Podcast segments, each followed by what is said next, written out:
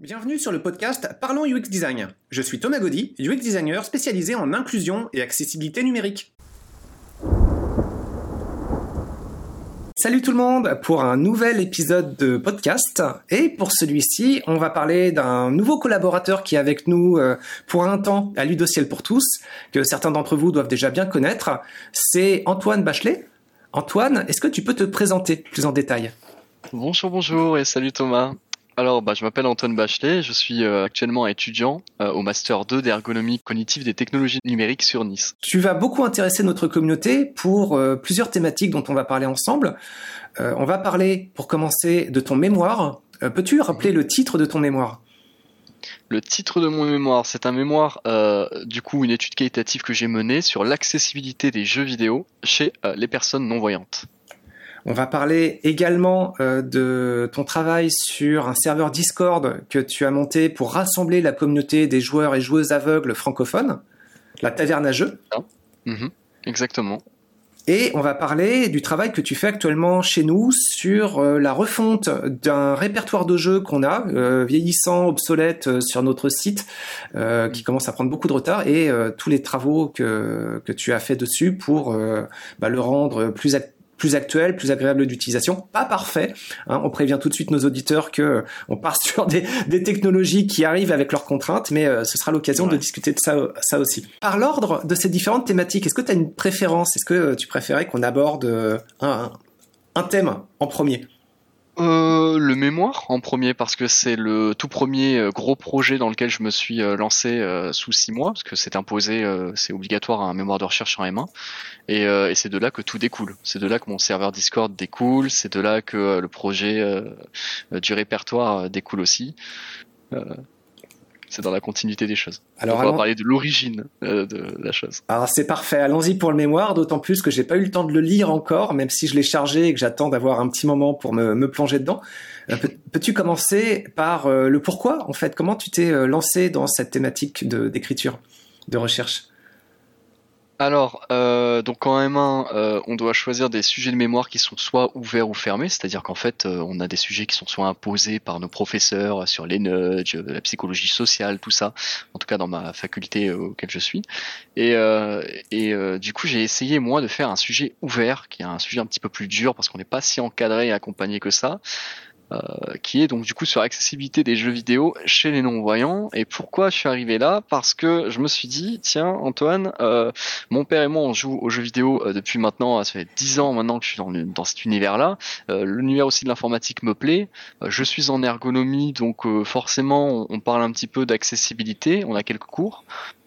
Et euh, je me suis dit, jeux vidéo, accessibilité, est-ce qu'il n'y a pas moyen de rechercher quelque chose sur les banques de données PubMed pour me donner des idées, des, réflexions Et je suis tombé sur des euh, études, elles sont au nombre de 5, euh, des études américaines pour la plupart, qui étudient et répertorient un petit peu de... C'est-à-dire qui, qui qui, qui, démontrent qui sont les, joueurs handicapés aux États-Unis dans les jeux vidéo et les jeux audio. Et, en fait, elles sont qu'au nombre de 5 finalement. C'est-à-dire qu'on s'y intéresse pas forcément. C'est un sujet qui est très fermé encore. Il n'y a pas beaucoup de chercheurs qui, qui, qui ont envie d'aller sur ce terrain-là. Et j'ai ressenti une, euh, euh comment on appelle ça, une illégitimité, bah, c'est-à-dire une sorte de, frustration parce que en lisant ces études, je me suis dit tiens c'est bizarre les résultats qu'ils trouvent c'est que pour les c'est que la catégorie déficient visuel, euh, c'est-à-dire que les non voyants sont englobés dans le même panier que les malvoyants. Euh, et ça, ça me plaisait pas du tout parce que du coup, c'est pas du tout la même façon euh, de s'adapter, la même façon de jouer. Euh, les lecteurs d'écran, en général, c'est plus les non-voyants qui va les utiliser. Et alors, je suis parti dans, dans, dans, ce, dans cette thématique-là, dans cette problématique de recherche qui est plutôt une de viser une population non voyante parce que ça s'était jamais fait en termes d'études dans le monde et euh, notamment en France. En France, on n'a qu'une seule étude, c'est l'étude de Player One par Maxime Viry et Sandrine Viry euh, en 2020 qui, qui, qui s'est faite sur l'accessibilité des jeux et le handicap. Mais là encore, les résultats sont un peu géné, généraux. Bah, euh, une, une, seule étude. Là, je défends mon bout de gras quand même, mais j'en avais fait aussi une d'étude quand même auparavant. Oui, et c'est vrai. Et c'était l'occasion de me rendre compte, quand je m'étais plongé dedans, que bah, des études, il y en avait pas mal d'autres. Donc c'est plus une question de visibilité. Alors, euh, oui, mais euh, ton étude à toi portait sur le développement d'un jeu audio. Mon étude à moi et les études dont je parle portent sur euh, les jeux vidéo et pas forcément audio et pas forcément chez les non-voyants. Moi, je précise vraiment la population non-voyant et jeux et par rapport aux jeux vidéo, mais pas en termes de d'école d'informatique ou de création, de développement de euh, plutôt en termes d'études qualitatives. En fait, j'aurais dû commencer par là, c'est-à-dire qu'en fait, j'ai mené des entretiens avec euh, une quatorzaine de personnes euh, aveugles et pour récolter leur verba, leur teams. En fait, ce qu'on appelle des verbatismes, c'est tout simplement leur ce qu'ils ont à dire sur le sujet. et ça, ça se fait pas trop. Mhm. ni aux États-Unis ni en France. C'est assez rare parce que c'est assez long. Parce que qui dit récolter euh, des données verbales dit euh, euh, déjà les retranscrire et ça prend énormément de temps sur un PDF, sur un fichier Word, tout ça, et ensuite les codifier à base d'une méthodologie. bien existante dans le domaine des, de la recherche et ça ça prend encore énormément de temps il faut voilà et, donc du coup c'est pas si euh, c'est un peu réticent. Euh, j'ai l'impression qu'il n'y a pas beaucoup d'études encore qui, qui se lancent dans, dans ce domaine-là. Puis ça, ça, ça crée ça crée des limites euh, parce que c'est très subjectif en fait. On, part de des paroles et des mots des personnes qu'on a aux entretiens pour en déduire quelque chose. C'est de façon inductive. On fait passer des expériences inductives. Donc c'est il y a, y, a, y a des biais dedans, c'est pas parfait et c'est très subjectif et ça fait encore débat dans la communauté des chercheurs ce type de recherche bah, euh, bah justement, on va en parler un petit peu plus. Euh, tu, euh, alors, ton, questionnement dans ton travail, c'était quoi en fait le, point sur lequel tu voulais apporter quelques éclaircissements? Eh ben, euh, ma problématique euh, du mémoire, c'était de comprendre chez les personnes aveugles à la fois leurs attentes, leurs frustrations, euh, les besoins et les améliorations en matière de l'accessibilité des jeux vidéo au travers de leur expérience du jeu vidéo. D'accord, ça c'est vrai que c'est passionnant et en plus c'est une étude toute fraîche en fait. Hein. C'est tu, tu, tu as pu le déposer il y a pas très longtemps. Tu l'as mis en ligne d'ailleurs aussi. Il est disponible pour qui veut le télécharger. C'est vrai sur euh, Academia, il me semble. oui, c'est ça. et euh, et est-ce que tu peux donc nous faire un petit récapitulatif justement de ces besoins, attentes euh, communiqués par ces joueurs que tu as pu rencontrer? Et joueuses aussi hein. Un récapitulatif, parce qu'il y a énormément de données, énormément de résultats, et ce qui est très important à prendre en compte, c'est vraiment l'essence même, le noyau de, de, la phrase dont on a mis, dont j'ai mis dans mon mémoire, euh, dans les parties dans la partie résultats. Mais si je dois faire un récapitulatif, euh, c'est tout ce que les non-voyants d'ailleurs supposent et connaissent déjà, c'est-à-dire que euh, les personnes aveugles et non-voyantes aujourd'hui sont encore insatisfaites de l'accessibilité des jeux vidéo. Ça, c'est une, une de mes hypothèses qui a été vérifiée. Euh, et il y a divers problèmes à ça. Le premier, euh, c'est qu'ils sont frustrés et insatisfaits parce qu'il y a un manque de diversité de jeux accessibles. On va mhm. parler de la diversité. Euh, un manque d'accessibilité euh, des jeux existants et aussi d'accès à ces jeux-là au sein de, des plateformes. Euh, le PC étant la plateforme où il y a, le plus de jeux réunis et, c'est plus facile d'accès parce qu'il y a directement des synthèses vocales, des lecteurs d'écran comme JAWS ou NVDA qu'on peut télécharger et qui nous lit les interfaces de jeux sur PC. Enfin pour certains évidemment. Et il va y avoir euh, justement euh, transition des problèmes de lecteurs d'écran, donc de, ces lecteurs d'écran, des problèmes de son et de paramétrage dans les jeux. D'ailleurs, au niveau du paramétrage, on a remarqué qu'ils euh, avaient, euh, les non-voyants, beaucoup de problèmes à l'installation et au paramétrage des jeux, pas forcément au lancement. Ensuite, dans notre seconde hypothèse, euh, le joueur aveugle préfère jouer au, sur PC et sur mobile. Euh, bizarrement par rapport à toutes les autres études qui avaient démontré aussi, euh, enfin qui n'avaient pas pris en compte les mobiles, mais euh, ils préfèrent jouer aussi en coopération qu'en compétition. Par exemple à des jeux seuls, et quand ils jouent en ligne, en multijoueur, c'est plutôt la coopération de la compétition. Ça, c'est globalement mes, mes, mes trois hypothèses qui ont été plus ou moins vérifiées. Euh, et on a mis en lumière du coup des idées d'amélioration euh, et des, des, besoins euh, qui leur étaient propres hein, à chaque participant et on les a répertoriés dans des catégories donc sous un système de codification. Des besoins et des, idées d'amélioration en termes de solutions optiques par exemple un participant me disait ce serait bien que pour les jeux sur console ou même sur PC, peu importe, mais quand on a la manette dans les mains, il fasse quelque chose avec les vibrations plus l'ennemi, par exemple, plus on se rapproche de l'ennemi ou d'un objectif, et plus ça vibre. donc il y a, y, a, y, a, y a quelque chose à creuser dedans. Et pareil au niveau des solutions sonores, toujours dans tout ce qui est système de déplacement, de navigation, dans le sound design aussi, des efforts à faire et, euh, et aussi dans des, euh, on va avoir des, des, des, idées euh, d'amélioration qui vont concerner des, des solutions de d'interface et de menu. Euh, Aujourd'hui, ils ont beaucoup de mal à jouer à des jeux vidéo parce que les principaux jeux vidéo qui existent, mis à part The Last of Us 2, sur le marché, sont accessibles dans les menus, mais pas dans les sous-menus des menus, et parfois même pas dans le jeu en lui-même. Donc euh, c'est un problème, c'est très problématique pour eux. C'est intéressant ce que tu racontes, ça fait écho à une recherche dont j'avais peut-être déjà parlé quand je faisais mon doctorat sur l'accessibilité des jeux. J'avais eu l'occasion de rencontrer un collègue autrichien, Roland Haussmann, qui avait fait son, sa recherche sur l'accessibilité d'un jeu de morpion tic-tac-toe. Donc euh, une accessibilité universelle. D'ailleurs, son jeu s'appelait Universal Tic-Tac-Toe. Et euh, le jeu en lui-même est simple, hein, c'est euh, une grille de 9, enfin 3 sur 3, avec euh, des ronds et des croix que tu poses. Et il voulait le rendre accessible pour des personnes aveugles, malvoyantes. Donc comme tu l'as souligné, c'est des façons de jouer très différentes. Hein. Certains reposent sur le son, d'autres sur des principes de grossissement d'écran. Et puis des personnes en situation de handicap moteur. Et c'est pas l'accessibilité du jeu qui lui a posé problème, c'est l'accessibilité des menus. Et c'est là où il a passé l'essentiel de sa recherche, c'est rendre ses menus accessibles pour ses différents publics. Et oui, il faut bien labelliser des boutons, il faut bien que ce soit traduisible à la synthèse euh, vocale. D'ailleurs, ça me fait penser, euh, si je peux aller, si tu me permets d'aller en continuité avec ce que tu dis, bien sûr. en termes de menu, ça me fait penser aux synthèses vocales qui en fait sont euh, pas traduites en français. C'est-à-dire qu'aujourd'hui, et là je parle pour le cas spécifiquement des non-voyants en France, dans les consoles, euh, ils ont tendance, euh, Xbox, Sony et d'autres grandes maisons, des éditeurs, tout ça, à faire des jeux qui possèdent intrinsèquement dans leur jeu une synthèse vocale. Mais cette synthèse vocale, évidemment, comme c'est les Américains qui le font, est américaine, est anglaise, et ça pose problème. Il y a une barrière au niveau de la langue, et en France, dès qu'ils reçoivent le jeu, ben, ils peuvent l'activer, mais ça sera américain, et ils vont pas comprendre. Et ça, c'est un tout autre problème euh, dans le sens où euh, en France, ce qu'on a, c'est qu'il y a que l'interface, le menu de la console, PS5 d'ailleurs, Xbox One, donc les dernières générations de consoles, euh, qui sont traduites en français mais les jeux, euh, intrinsèquement parlant, ne possèdent pas soit de synthèse vocale, soit ils en possèdent une, mais c'est en anglais. Ouais.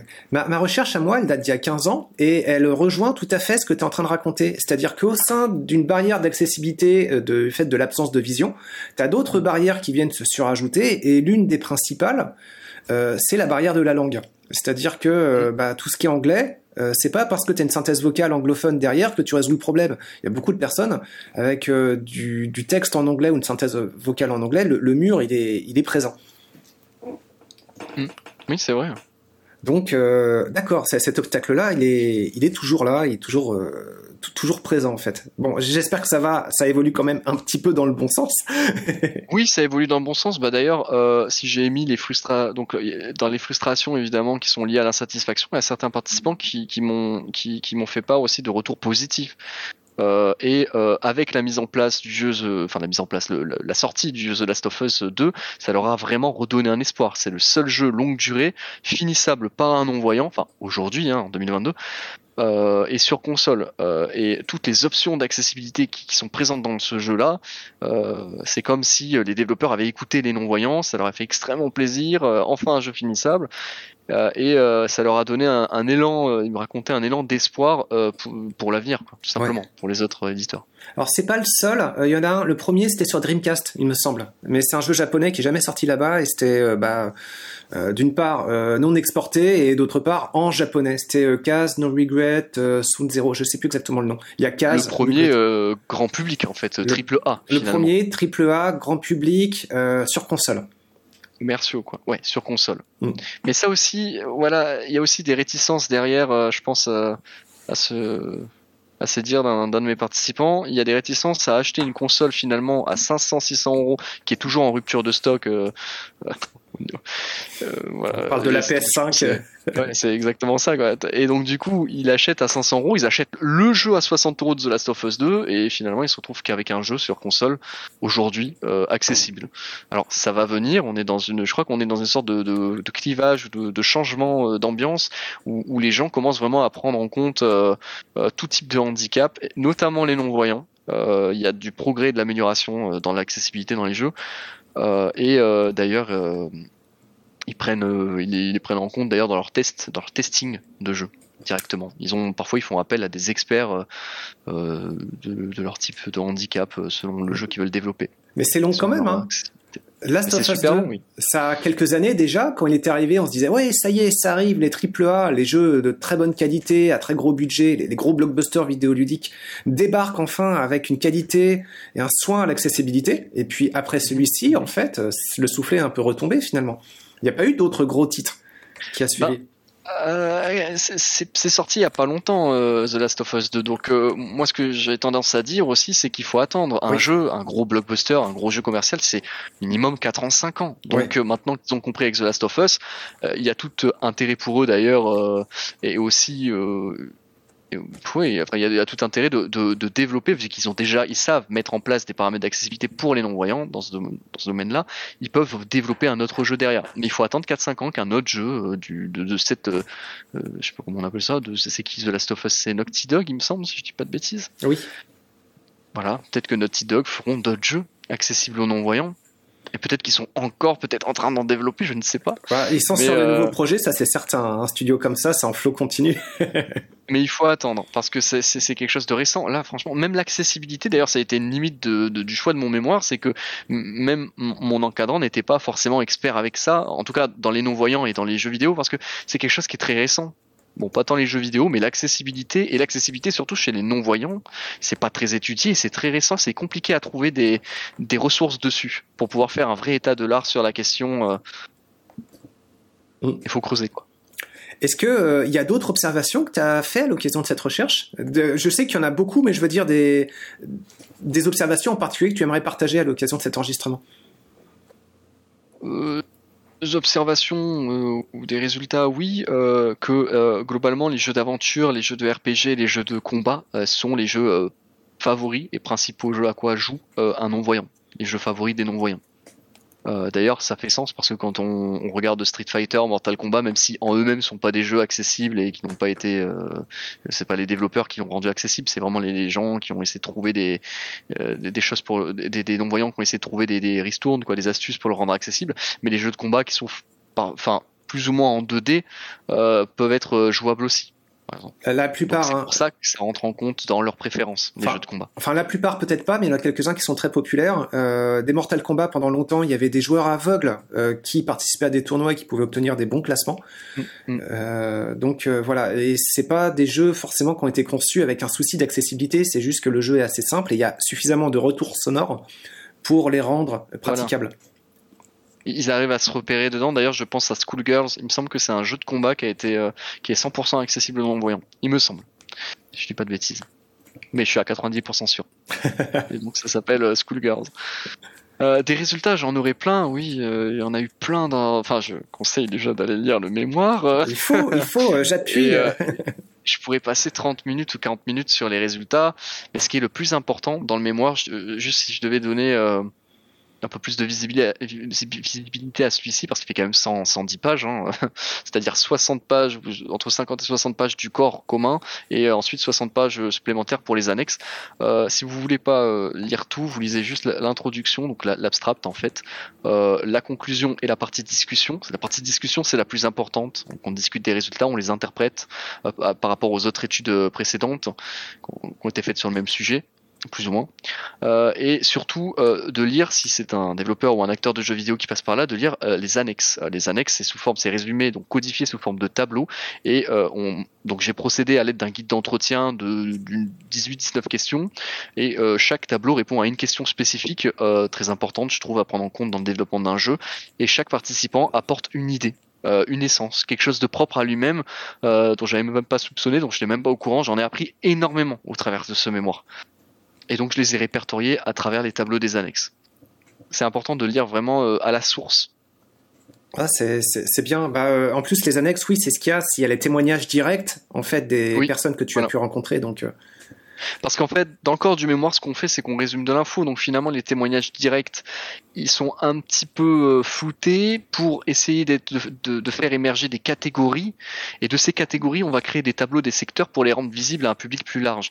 Mais ce qui est très intéressant, en tout cas pour moi, euh, j'ai toujours défendu ça, c'est les annexes. Et justement, une des limitations des anciennes études qui travaillaient sur le handicap et les jeux vidéo, c'était qu'ils euh, mettaient pas leurs annexes. Euh, une des limitations, c'était qu'on savait déjà, il prenait euh, une très faible population de non-voyants, euh, quatre non-voyants à lui non-voyants pour, pour, pour certaines études, et quand on voulait retracer l'information ou essayer de d'avoir la source, quoi, le verbatisme en question, on pouvait pas. Euh, donc moi j'ai vraiment essayé d'être neutre à ce sujet-là et tout le monde peut euh, d'ailleurs savoir comment j'ai construit les catégories et comment je suis parti de là pour euh, faire émerger mes résultats. Oui, très bien. Ça c'est un souci de, transparence et un soin méthodologique qui est très important. Alors, tu aurais la possibilité de poursuivre ta, tes recherches. tu tirais dans quelle direction par rapport à ce que tu as appris à l'occasion de ce mémoire? Alors on parle de, d'un, travail hypothétique de poursuivre euh, un travail de recherche dans le domaine de l'accessibilité des jeux, euh, mais dans un cadre universitaire dans un cadre universitaire, euh, je, vu que moi j'ai étudié et euh, spécifiquement et par choix les jeux vidéo, hein, je précise chez les non-voyants, euh, je dirais que si quelqu'un voudrait se lancer dedans, parce que je ne veux pas devenir chercheur, je veux être, je veux faire UX designer ou ergonome pour le moment, en tout cas. donc si quelqu'un qui est dans ce monde-là de la recherche m'écoute, je dirais qu'il faudrait plus s'orienter et faire une étude qualitative chez les non-voyants, mais auprès de jeux audio et pas de jeux vidéo cette fois-ci. C'est très important, je trouve, de, de faire émerger les paramètres d'accessibilité et même le ressenti global qu'ils ont par rapport aux jeux audio, parce que ça permettrait à un développeur, s'il avait un, tel document, un tel mémoire ou, ou peu importe quelle autre publication, d'avoir vraiment les fonctionnalités listées. Le côté qualitatif, très important en fait. Euh, ouais.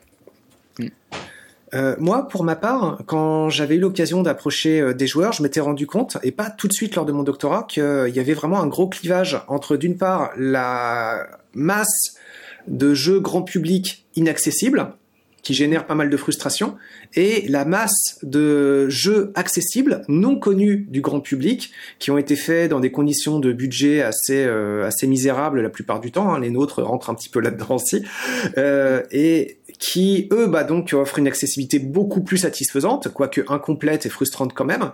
Et entre les deux, bah la plupart des joueurs que j'ai rencontrés, ils sont frustrés. En fait, ils disent nous ce qu'on veut, c'est partager une culture commune. Et les jeux qu'on nous présente comme étant accessibles, bah quelque part, ils sont trop petits, euh, pas pas assez euh, développés, pas assez riches, pas assez profonds.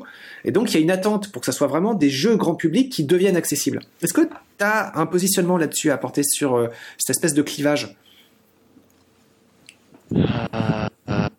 Attente, euh, les attentes que j'avais mis en évidence, c'était ce qui leur plaisait le plus dans les jeux vidéo, c'était plus l'ambiance d'un jeu, euh, son gameplay et aussi le côté divertissant.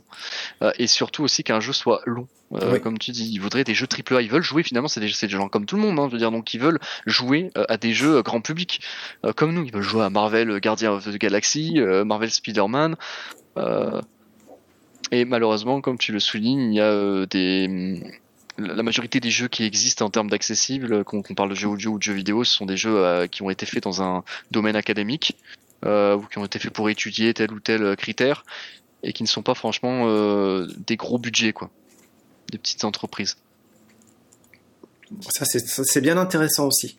Alors, un, autre clivage qui pouvait y avoir également, qui rend encore plus compliqué l'appréhension des jeux sonores par euh, les joueurs et, joueurs joueuses aveugles, bah, il y a une espèce de barrière au niveau de l'âge. C'est-à-dire qu'on avait participé à certaines conférences euh, vraiment dédiées aux médias numériques accessibles, et puis on avait été vraiment très surpris à Ludociel pour tous de rencontrer bah, plein de gens aveugles, mais un désintérêt quasi total pour les, jeux vidéo ou les jeux sonores. Parce que la plupart des personnes, en fait, étaient euh, tombées aveugles euh, au-delà d'un... arrivé à un âge un peu respectable, euh, bien respectable. Donc on avait des personnes euh, bah, qui avaient l'habitude de jeux plus classiques, mots croisés, jeux de lettres, des jeux de cartes à la limite. mais quand nous, on arrivait avec des propositions de jeux d'action sonore, c'était même pas du, du désintérêt, c'était une aversion. Et derrière, il y a eu des conséquences. À un moment, on avait été approché par quelqu'un qui nous avait demandé, bon, euh, vos recherches sur les jeux sonores accessibles, ça m'intéresse et j'envisage de euh, lancer un processus industriel de conception euh, de, de jeux, mais j'aurais besoin de quelques données. Donc à ce moment-là, j'avais été embauché en tant que consultant pour rassembler des données. Donc il y a euh, tant de joueurs, je les ai plus hein, en tête les données, mais dans le monde, il y a tant de joueurs aveugles. Enfin, il y a tant de personnes aveugles. dans ces personnes aveugles, c'est catégorisé par telle personne de telle nationalité, de telle nationalité, de telle nationalité. Bon après les, les pourcentages de personnes aveugles c'est à peu près identique. Après, euh, là-dedans, il y a l'équipement en matériel informatique. Là-dedans, il y a l'âge. Et de tout ça, tu dégages un petit peu le public cible qui peut acheter potentiellement des jeux. Et il avait jugé que c'était pas rentable du tout. Ils ont été détournés en fait. Il disait bon bah merci beaucoup pour ces recherches et tu m'as évité de cramer de l'argent. Peut-être que j'aurais dû mentir à ce moment-là pour avoir quelqu'un qui euh, lance un projet de jeu et puis euh, la boîte se serait coulée mais on aurait eu un jeu derrière. Mais je crois que plus vraisemblablement on n'aurait rien eu du tout. Hein. Et s'il se lançait là-dedans, euh, il aurait juste eu un projet qui serait pas sorti et puis il aurait coulé sa boîte et ça aurait été juste déplorable. Mais voilà, donc ça lui a fait peur. Et qu'est-ce que t'en penses toi de cette multiplicité euh, des personnes aveugles en fait qui euh, c'est pas les mêmes selon l'âge, c'est pas les mêmes selon la langue, c'est pas les mêmes selon où ils se trouvent et, ni selon l'équipement. Euh, qu'est-ce que j'en pense Effectivement, il y, a deux choses à prendre en compte. Il y a du côté à la fois des développeurs et du côté de la population euh, on parle bien des non-voyants. Hein. Oui, des non-voyants, en restant au moins dans ce secteur. On reste, euh, voilà, que, je pars pas ailleurs. Donc oui, du côté des non-voyants, il y, a deux. Euh, même quand moi j'ai créé le projet du serveur Discord, il y a deux. Deux, deux, deux, catégories. Il y a les, comment dire, sans, sans forcément blesser, les un peu plus vieux, euh, c'est peut-être 30-40 euh, ans, même si c'est jeune, hein, 30-40 ans, attention, c'est pas, mais bon, un peu plus adultes, et il y a les plus jeunes aujourd'hui. Et moi, ce que je constate, c'est que euh, les plus jeunes, eux aussi, sont demandeurs de jeux vidéo, vu qu'ils veulent aussi, c'est très divertissant pour eux, et c'est, c'est, une activité qui, qui, qui, rentre en compte avec pourquoi pas faire de la musique, pourquoi pas faire la lecture en braille, tout ça, et c'est nécessaire, je pense aussi, même pour se développer. Il peut y avoir des serious games d'ailleurs sur ça. Et, mais du côté adulte, ils vont plus rester sur, ils vont avoir tendance à rester sur des forums, sur Skype, sur des anciennes technologies, donc aussi des anciens jeux, des jeux de leur enfance, mais euh, mais des jeux simples comme oui, des jeux de société, le Uno, les, jeux de cartes, les jeux de la loi. Et tous ces jeux, on peut le retrouver euh, sur le salon de Quentin. Vite un peu pour passer la promotion, euh, qui est un, salon créé par un non-voyant qui va réunir tous les, enfin pas mal de, de jeux audio par euh, donc c'est-à-dire les classiques, hein, le Uno, euh, euh, beaucoup de jeux la de bataille cartes, navale, les jeux de cartes, les jeux de société en fait finalement. Euh, et ça, ça, et ça, ça répond un peu à tout le monde parce que c'est simple, c'est simple, on sait dans quoi on met les pieds, c'est classique, c'est c'est très cohérent, c'est pas, il y a pas beaucoup de bruit, donc c'est-à-dire il y a pas beaucoup de, on s'y perd pas. Euh, alors qu'un jeu vidéo aussi, euh, quand on dit à quelqu'un tiens, euh, je te mets dans un monde ouvert, un RPG, euh, balade-toi. Déjà, si il faut qu'il ait une expérience. Moi, ça fait 10 ans, 10 ans que je joue aux jeux vidéo. Euh, forcément que si là, je, je commençais à apprendre et, que et que ça n'a jamais fait partie, imaginons, de mes hobbies, de mes loisirs, ça risque d'être un peu compliqué d'aller dedans, quoi. Même si le, que le jeu soit accessible ou pas d'ailleurs. Donc euh, même en termes de culture, alors je m'y connais pas trop trop en culture entre les États-Unis, la France et tout ça. Je sais pas s'il y a vraiment des différences. Ils sont un peu plus nombreux en termes de joueurs aux États-Unis puisque c'est un pays un peu plus euh, peuplé. Mais euh, bon, mais c'est surtout en termes de développeurs qu'il faut prendre en compte. C'est-à-dire que démographiquement parlant, euh, parfois ils avaient ce ressenti les, les, les participants aveugles que j'ai eu de qu'ils n'étaient pas assez écoutés et pris en compte de, parce qu'ils ils représentaient selon eux une population trop euh, trop faible. Donc du coup bah trop faible, donc euh, commercialement parlant ça marchera pas, donc on va pas développer, on va pas prendre du temps pour un développeur à développer des euh, des, fonctionnalités qui demandent un gros budget, qui demandent de faire appel à des experts dans ces fonctionnalités là et de s'y intéresser d'ailleurs. et pour, quoi? Pour euh, je, je veux pas dire de chiffres inexacts mais euh, de façon métaphorique 100 personnes quoi. Franchement c'est pas le, le c'est pas le cœur de, de la cible pour eux Et là, tu as touché vraiment un point important et euh, quelque chose que j'aurais j'aurais probablement dû jouer autrement avec euh, ce, client que j'avais à l'époque en fait. Euh, quand on veut développer des jeux accessibles, en fait, il s'agit pas de considérer uniquement cette multiplicité de joueurs en situation de handicap qui représentent tous des sous-marchés peu rentables. Il faut au contraire considérer le grand public et vraiment garder en tête que le moindre mécanisme d'accessibilité peut servir le grand public. Ça leur offre des facilités de prise en main, d'usage. Et oui, oui, oui. Et euh, je, rencontre souvent en fait euh, des personnes qui sont dans le grand public, qui n'ont pas forcément particulièrement de handicap, mais qui apprécient de temps en temps d'avoir ici des caractères plus gros. Là, un retour sonore plus évident, parce que ça leur permet d'avoir de meilleurs réflexes, de mieux comprendre les situations, de pas avoir à lire, de pas avoir à regarder pour plein de choses. Et donc, ça offre de toute façon ces mécanismes d'accessibilité un gain qualitatif pour les personnes du, du grand public. Merci d'avoir écouté ce podcast. Je vous invite à vous abonner pour ne pas rater les prochains épisodes. Si vous voulez en savoir plus sur moi, je vous invite à consulter mon profil LinkedIn, Thomas Gaudy, T-H-O-M-A-S, G-A-U-D-Y. Si vous souhaitez de l'accompagnement pour implémenter ces notions et ces outils dans vos équipes et vos projets, vous pouvez faire appel à mes services de consultant en UX Design. Il vous suffit de me contacter via mon profil LinkedIn. Au plaisir